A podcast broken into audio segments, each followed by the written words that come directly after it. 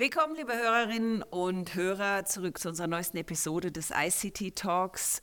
Und ich begrüße bei mir im Gespräch Matthias Zwingli. Er ist Founder des Zürcher Startups Connect AI. Und wir werden auch, wie der Name verrät, über AI sprechen und äh, ja, was die Schweizer Startup-Szene so rund um das Thema ja, auf die Beine stellt und was dort los ist. Ich begrüße dich, Matthias. Hallo. Hallo zusammen, ganz herzlichen Dank, Maike. Ist äh, ein großes, ein großer, ja, super happy to be here. Magst du dich bitte als erstes mal deinen Worten vorstellen? Wer bist du, was machst du und was macht Connect AI? Perfekt, ja, Matthias Zwingli. Ähm, ich, wir sind ziemlich frisch gestartet. Ähm, vielleicht zu mir kurz. Ich bin schon seit etwa zehn Jahren, zehn Jahre in der Schweizer Startup-Szene tätig. Ähm, ein bisschen auf allen Seiten. Früher bei einem großen Fortune 500 äh, namens Mikro und dann bei Digital Switzerland mehr im, im Ecosystem Building. Also ich kenne die Branche gut, ich kenne viele Leute und ähm, ja, wie ist zu Connect AI gekommen? Ähm, ich glaube, vor einem Jahr war ich habe ich, ich komme mehr von der Business-Seite, bin ich äh, stärker ins Coding, in, in spe speziell Python eingetaucht. Und ich glaube, dann hatten wir so die ganze Explosion äh, von Generative AI mitgekriegt, äh, mit dem Launch von DALI und ChatGPT würde ich, 3 würde ich sagen. Und seit da war in unserer Seite war halt so Research, glaube ich, sind wir, sind wir, es passiert noch viel, aber wir werden irgendwann ein Plateau erreichen und wir sehen den großen, das große Potenzial in der ähm, Anwendung, Implementierung von, äh, von ja, diesen Multimilliarden teuren Modellen, äh, das irgendwie schon fast einzigartig ist, dass wir wirklich direkten, äh, ja, direkten Access zu, zu eigentlich State of the Art in, in AI Research haben. Und äh, das war die Idee oder der Gedanke, warum Connect AI gegründet wurde, dass wir wirklich allen Unternehmen, nicht nur den großen, sondern wirklich auch äh, kleinen und mittleren Unternehmen Zugang zu der Technologie geben. Das äh, ja, in kurz. Magst du uns dann mal bitte irgendwie ein Beispiel oder ein Anwendungstatsächlich Beispiel von Connect AI geben, damit sich die Zuhörerinnen und Zuhörer vorstellen können, genau, was heißt das jetzt für eben kleinere Unternehmen? Was können wir denn machen mit Gen AI? Sehr vieles. Also wir sind auch noch ganz am Anfang. Ähm, ich glaube, wir starten so, wie wir wir haben so angedacht, dass wir es wie umgekehrt starten. Du kannst natürlich, es gibt verschiedene Wege, wie du anfangen kannst, aber ich glaube, es macht immer Sinn, mit dem einfachsten Beispiel zu starten. Und ich glaube, das ein, ein, eines der einfachsten Beispiele dafür ist, ähm, es da zu verwenden, wo zum Beispiel ein ChatGPT schon stark verwendet wird ähm, in, im Auge eines Chatbots. Und da sind wir zum Beispiel bei Digital Republic, einer der führenden MVNOs, also Telcos in der Schweiz.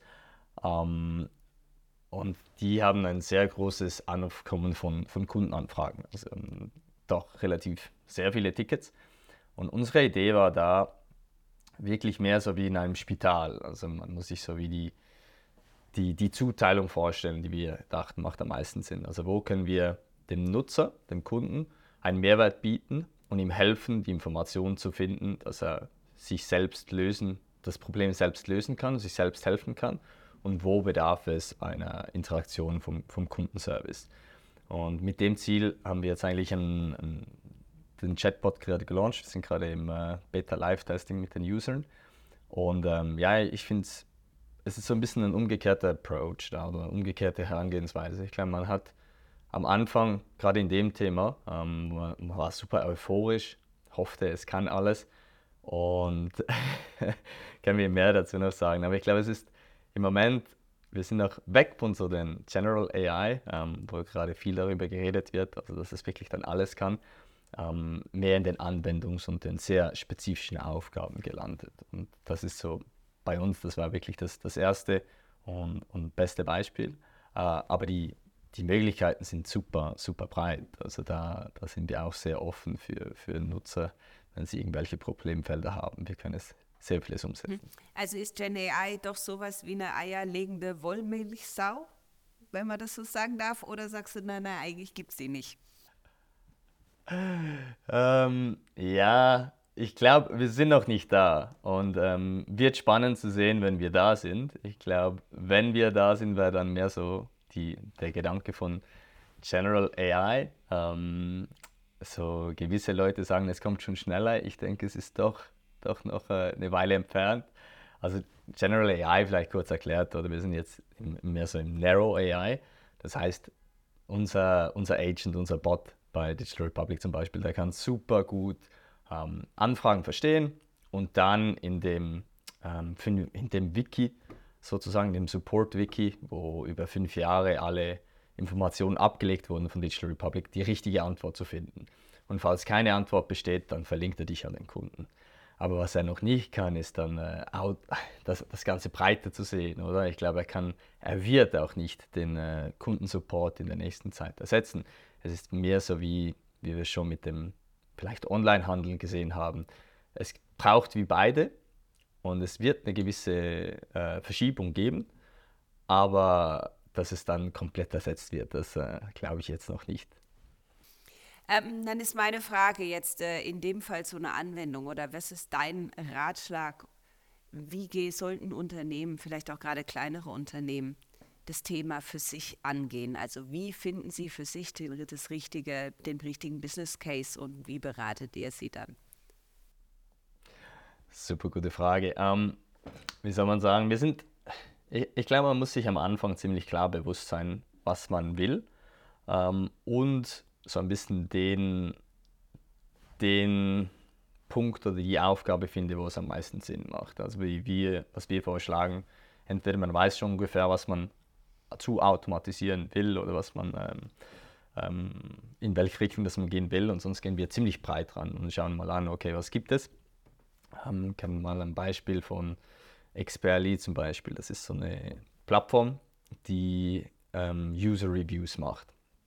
Und einer ihrer Pain Points oder eine ihrer, ich habe zu viele Anglizismen so für das, aber einer, das ganze Business.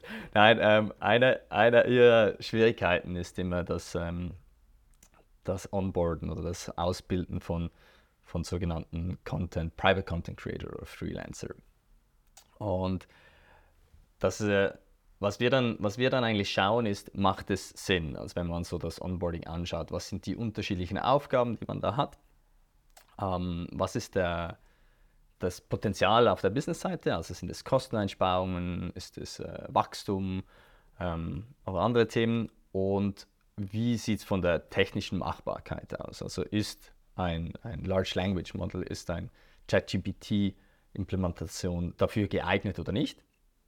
Ähm, und haben wir genügend Daten in dem Sinn? Haben wir genügend Knowledge oder wie soll man sagen, so Company-Informationen, um es anzureichern? Und basierend auf diesem Assessment oder diesen, dieser Analyse sagen wir dann, ja, das macht mehr oder weniger Sinn, mehr oder weniger Potenzial. Und wenn wir eine Area sehen, also bei Ihnen war es jetzt wirklich dann der, der, der Onboarding-Prozess, ähm, so das, das breite Wiki, wenn es über Bezahlungen von Content Creator geht, was für Formate in Ihrem Video Sie benutzen müssen und so weiter. Also solche Informationen, die man eigentlich finden würde, ähm, aber ich glaube, heute sind wir da noch ein bisschen weiter entfernt. Und, und einer der größten Vorteile, die ich sehe, sind so die, die semantische Suche, ähm, dass man wirklich sehr schnell ähm, zum, zum richtigen ähm, Datenpunkt kommt oder zur richtigen Webseite kommt. Und bei Ihnen verlinken wir dann stark auf YouTube-Tutorials, wo Sie dann alles im Detail noch genauer erklären. Und man kann, der Kunde kann immer auswählen, ob er es im Chatbot will oder dann sich das YouTube-Tutorial anschaut.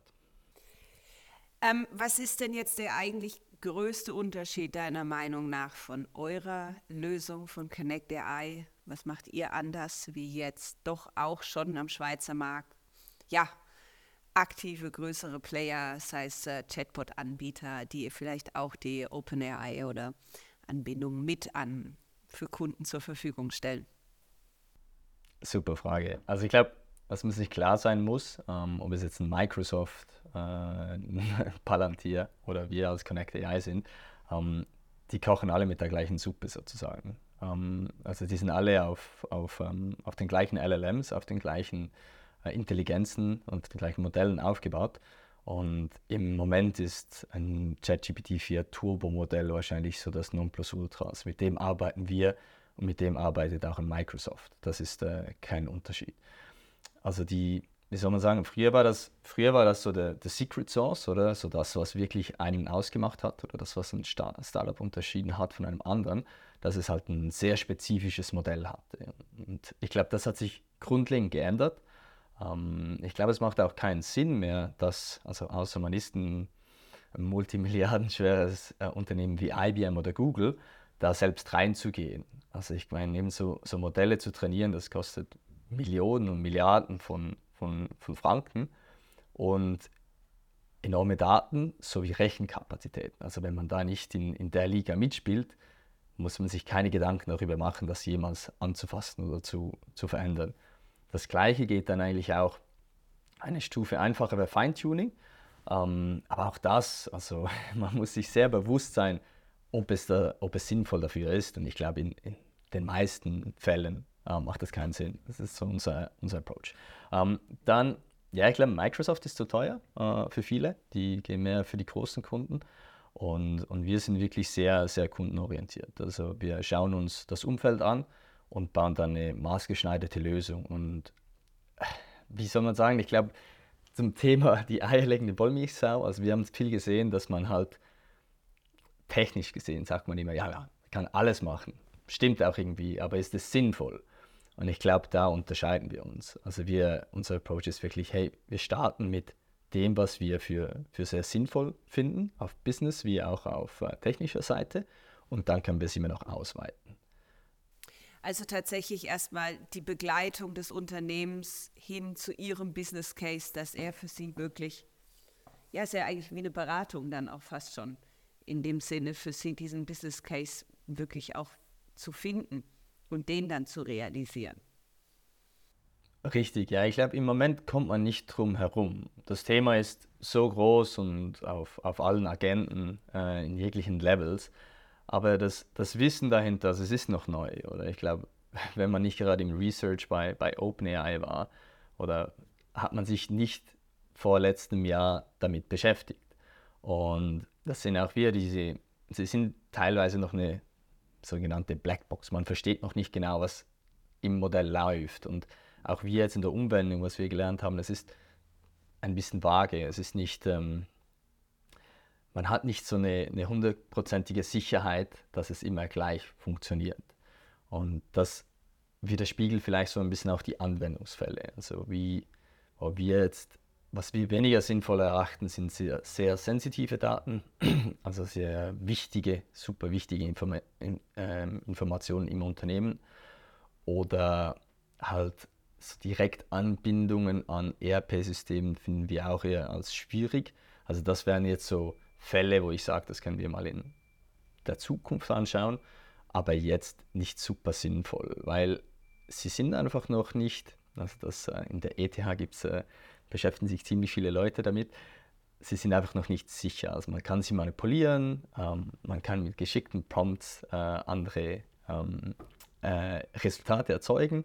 Und ich glaube, da muss man sich klar bewusst sein, will man sowas an ein systemrelevantes äh, ERP anbinden oder nicht.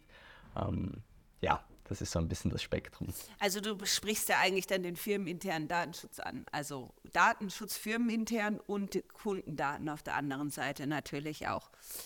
Die Wobei es ich dann auch wiederum gehört habe, es gibt ja die Lösungen, die eigentlich ja dann wie die Lösung nutzen und die Technologie macht den Unterschied nicht mehr, wie ich bei dir höre, aber dass man dann sagt, wie eigentlich, sie suchen ja nur in Firmen internen Daten und Kundendaten, also dass man es wenig nach außen gibt, sondern eigentlich nur nach innen. Genau, da, da sind wir auch einige Anwendungen, das sind dann so die Employee GPTs. Ähm, es gibt auch einige Schweizer ähm, Unternehmen, die darauf aktiv sind ich meine, das ist ja eigentlich wenig anders. Also man, man baut einfach ein, ähm, man implementiert sein privates ähm, Knowledge, Know-how und lässt dann eigentlich auch ein, ein ChatGPT API, also ist wieder das gleiche, über das laufen. Ähm, ich glaube, so kann man es reduzieren, würde da aber auch sehr vorsichtig sein, wenn es dann wirklich super relevante Daten sind, um die preiszugeben. Die Schwierigkeit da ist halt ein bisschen eben, wie gesagt, mit geschicktem Prompt Engineering kriegt man das Model dazu, Sachen zu sagen, die es äh, nicht sagen sollte oder Sachen preiszugeben, die es nicht preisgeben sollte. Also du bist da kritisch dem ganzen Thema punkto Datenschutz äh, noch gegenüber? Ich, ich glaube, es, es ist ja nicht viel anderes. Also ich meine, man kann sich so überlegen, wenn man Daten in der Cloud hat, dann ist das nichts anderes in dem Sinn. Ähm, ich glaube einfach, wo man starten sollte, ähm, ich würde mir das geschickt aussuchen. Also ich würde nicht versuchen, alles zu lösen ähm, und jetzt nicht beim schwierigsten Fall zu starten, sondern wirklich mehr in, in, in den Bereichen, wo es wo es weniger relevant ist. Ähm, ist auch unser Fokus. Also ich glaube, da gibt es, da ist jemand wie Microsoft mehr darauf fokussiert. Ich glaube, das macht am Sinn. Oder gewisse andere Player wie Unique, die dann wirklich GPTs für Employees, für Financial ähm, Anbieter aufbauen. Also das ist dann mehr so ihre Core-Kompetenz. Ähm, du hast eingangs gesagt, du kennst ja auch die Schweizer Startup-Szene sehr gut. Wie siehst du oder was beobachtest du in diesem Zusammenhang rund um das Thema AI und Gen AI? Was passiert da? Ist da jetzt auch ein Hype losgegangen? Also, oder was sind deine Beobachtungen? AI ist ein spannendes Thema. Ich bin seit fünf Jahren, redet man über AI und das große der, der, große Trend ist sicher vor einem Jahr entstanden. Also sobald dann Gen AI, Generative AI losging, also sobald eigentlich die ganzen Large Language Models rund um OpenAI und jetzt Google Bard ähm, gestartet haben, das, das hat dem, der Branche einen riesen Auftrieb gegeben. Und man sieht so ein bisschen in den Bewertungen von Startups, ist natürlich auch schwierig, oder wenn ein Startup erst seit quasi sechs Monaten existiert, ähm, hat es noch nicht so viele Zahlen. Aber da sieht man dann schon, Investitionssummen, die man sonst im Moment nicht so sieht. Also die sind dann schon so Faktor 10 wahrscheinlich ähm, inflated. Und auch Investitionen in, wie soll man sagen, in so Applications oder Anwendungsfällen, die teilweise dann auch sehr schnell jetzt durch Updates von OpenAI gewissermaßen obsoleter werden also, aber das ist, das ist normal, oder? Ich glaube, das sind so Themen, da springt jeder drauf. Wir hatten andere wie Blockchain und NFTs letztes Jahr, nicht letztes Jahr, aber so vor drei Jahren. Und ich glaube, der große Unterschied, was ich sehe, oder was ich sehr spannend bei, bei Generative AI AI im, im Moment sehe, sind, dass man wirklich super schnell ähm, handfeste Verbesserungen oder Effizienz erzielt. Also jetzt auch, das ist so, ich glaube, bei NFTs war es noch schwierig. Ich weiß nicht, was man schlussendlich dann, ja, mir ist immer ein Beispiel geblieben mit der Credit Suisse und ihrem NFT-Campaign, die dann eigentlich rausgekommen ist, wo NFTs nicht mehr im Trend oder gar nicht mehr ähm, ja, angeschaut wurden. Und ich glaube, hier ist man halt super schnell. Und ich glaube, die große, der große Shift, ist sicher ein Trendthema, aber AI, Machine Learning war schon seit 20 Jahren im, im Trend sozusagen. Ich glaube, was da passiert ist, und ich glaube, das, das sehen wir so als, als, was wir super spannend finden. Früher hat man halt, keine Ahnung, wenn du eine Lösung wie ein Chatbot bauen wolltest oder einen einfachen Sentiment Analyzer, also um festzustellen, ob jetzt ein Kommentar gut oder negativ oder neutral ist, das hat Zeit gebraucht. Also da hast du wahrscheinlich ein halbes Jahr und ein Team von fünf, sechs Leuten mit guten Datenstruktur, das alles gelabelt. Das war teuer und hat Zeit gebraucht. Und der große Shift mit, mit Generative AI, weil man halt das Modell selbst nicht mehr trainieren muss, ähm, ist im Speed und in den Kosten. Also jetzt sind wir in einem, in ein paar Wochen haben wir eine Lösung, die, die super funktioniert. Und wir brauchen keine kein Riesenteam an Data Engineers und Data Scientists, um das herzustellen. Und ich glaube, das ist so, was wir das Spannendste finden. Es ist nicht mehr, AI ist nicht mehr vorbehalten für Leute bei Google oder, oder Microsoft oder IBM. Also das kann eigentlich wirklich jeder kann sowas nutzen. Es kann ein Unternehmen von zehn Leuten oder ein KMU in der Schweiz von, von, von 50 Leuten, das sehr spezifisch ist, kann wirklich so ein Model ähm, das auf Milliarden und Abmilliarden wirklich so das, das Beste im Moment ist, was es gibt, kann daran anzapfen. Und ich glaube, das ist so unglaublich äh, speziell. Aber ja, zu deiner Frage, ich glaube, also Hype ist Hype, das ist immer so. Und ich glaube, der Hype sieht man schon stark. Ich glaube, wir sind ziemlich am, am Peak, plus minus, ist immer schwierig, äh, so Sachen abzugeben. Aber ich denke, so in Sachen von Startup Valuations ähm, sind wir wahrscheinlich schon ziemlich hoch. Also glaubst du, die Schweizer AI, ich sag mal, kommt nach, zieht nach, sind wir, es ist dann, wir man sagen, gut aufgestellt, weil man, es ist ja jetzt gleichzeitig immer dieses Thema rund um, wer forscht, was passiert, so diesen Wett, Wettbewerb, das Wettrennen um die AI. was ist dein Eindruck? Also ich glaube, was, was unglaublich ist in der Schweiz, und da sind wir uns wahrscheinlich zu wenig bewusst teilweise, wir haben wirklich einer der besten ähm, oder die, nicht nur eine, aber mehr, also im, im, im Research, im, ähm, da sind wir wirklich führend. Also ETH, EPFL, das sind nur zwei Beispiele davon. Und das sind, die sind wirklich ähm, am, am Peak der Zeit, da, die sind wirklich, die sind dran. Ähm, ich glaube, was, was schade ist, also sagen wir was Gutes, ich glaube, wir haben wirklich super, super Scientists, äh, es kommt super viel draus raus. Ähm, das Problem oder die Problematik an der Schweiz und Europa ist sicherlich ein bisschen, dass die ganzen wirklich Infrastrukturprovider, was sagen wir jetzt eben OpenAI, ähm, IBM kommt jetzt auch, Google, äh, Meta, sind halt alle, alle amerikanisch oder chinesisch. Es gibt zwei, Mistral und äh, Deutschland kommen jetzt noch einer. Aber wir sind da ein bisschen spät im ganzen Rennen. Also das ist sicher, sicher schwierig, weil ich sehe, die werden einen großen Teil der Wertschöpfung mitnehmen, weil halt alles darauf aufbaut. Ähm, aber ich hoffe natürlich, und da sind wir auch selbst ein Teil davon, dass wir auf diesem Implementierungslayer, ähm, dass wir da, da gut aufgestellt und noch stärker werden können. Und dass natürlich dank äh, Lösungen wie von euch, von Connect AI, natürlich dann auch wirklich kleinere und mittelständische Unternehmen an der Technologie, sagen wir, anzapfen können und dort diesen, diesen Wettbewerbsvorteil auch mitgehen können. Das ist natürlich auch eine große Herausforderung für Sie, denke ich, auf der Seite immer in dieser Schnelligkeit der Innovation überhaupt mithalten zu können. Definitiv, definitiv. Also ich glaube auch, das ist, an dem arbeiten wir, das, aber das ist unsere Hypothese, glaube ich. ähm, aber ja. na, wir sehen es auch. Also ich glaube, wenn man halt die Anwendung von, von, von, von, von diesen Modellen in, in wirklich handfeste Business-Umgebungen, ähm, ich glaube, da kann so viel kreiert werden. Und da sind wir auch in den nächsten fünf Jahren ein, ein riesiger Mehrwert, der entstehen kann und sollte.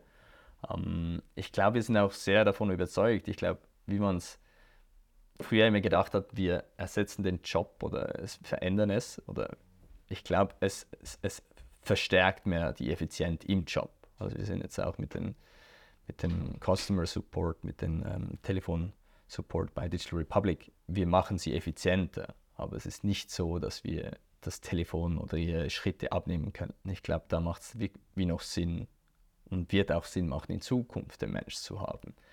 Aber ja, die, die wie soll man sagen, ich finde es immer wieder spannend, also jedes Mal auch mit dem Austausch mit Kunden, man kommt immer wieder auf neue Ideen, wo es noch angewendet werden kann. Also zum Beispiel auch bei Digital Republic, wir haben es für den Kunden gebaut, aber schlussendlich wurde es von Mitarbeitern sehr stark genutzt, die neu angefangen haben, um einfach die ganzen Fragen zu klären. Also ich glaube, so die, die Anwendungsfälle, wo es überall noch Sinn macht, die werden wir in den nächsten Jahren herausfinden. Super, ich danke dir für die wunderbaren Einblicke. Ich hoffe, für Sie, liebe Zuhörerinnen und Zuhörer, hat sich das ein oder andere Anwendungsfeld in dem Sinne auch gerade aufgetan und Sie sehen tatsächlich einfach mal anfangen. Es sind alle miteinander noch am Lernen eigentlich und Schritt für Schritt wirklich in diesen sehr fokussierten, sage ich tatsächlich mal, Business Cases starten und dann äh, lieber das Projekt ausweiten und äh, mitlernen. Ähm, ich danke dir, lieber Matthias, äh, für das Gespräch. Hat wirklich viel Spaß gemacht und äh, ich habe auch für mich noch einige Einblicke gewinnen können. Und ich wünsche dir einen ganz, ganz schönen Tag. Danke dir. Danke dir, Maike.